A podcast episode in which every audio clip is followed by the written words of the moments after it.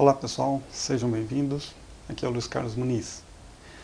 No vídeo anterior, nós falamos sobre é, pagar a si mesmo primeiro.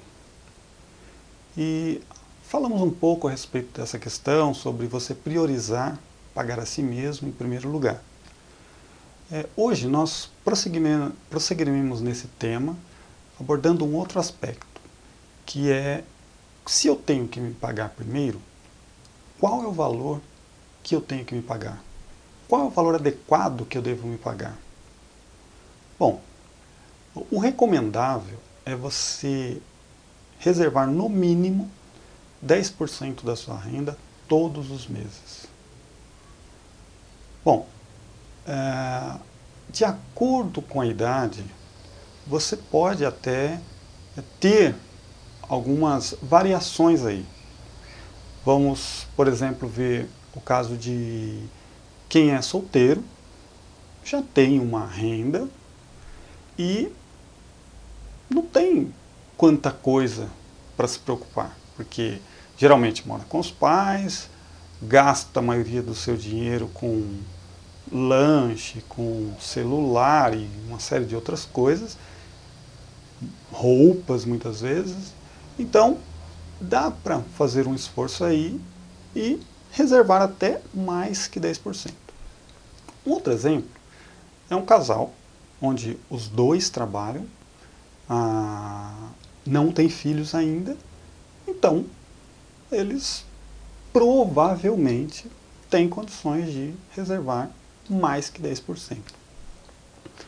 Bom, Luiz, não me encaixo em nenhum dos dois exemplos anteriores. Não tenho condições de reservar 10%, mas gostaria de começar. Ótimo. Então, o que você pode fazer? Então, uma sugestão. Você pode começar com 1%. Pense assim, olha, da minha renda, vou pegar 1% dessa renda e a cada mês eu vou aumentar 1%. Então, vamos imaginar, esse mês eu reservo 1%, no próximo eu reservo 2%, no outro mês eu vou reservar 3%, e assim, em 10 meses, eu atingi a, o mínimo, e esse impacto na, na minha adequação, no meu ajuste do meu orçamento, não foi um impacto assim tão drástico. Eu consegui ir me ajustando e caminhando para a minha meta.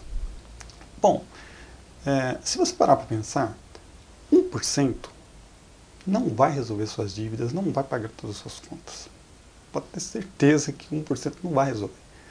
Mas, por outro lado, esse 1% vai fazer muita diferença no seu recondicionamento para que você saia de um padrão de gasto sem pensar em poupança nenhuma, para caminhar para um equilíbrio entre gastar e poupar.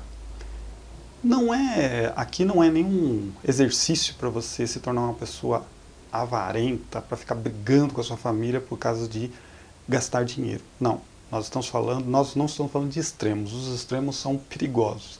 Nós estamos falando de quem não poupa, tem um padrão de gastos de consumo e que quer caminhar para um padrão de equilíbrio, onde gasta sim aquilo que é necessário e poupa também uma parte.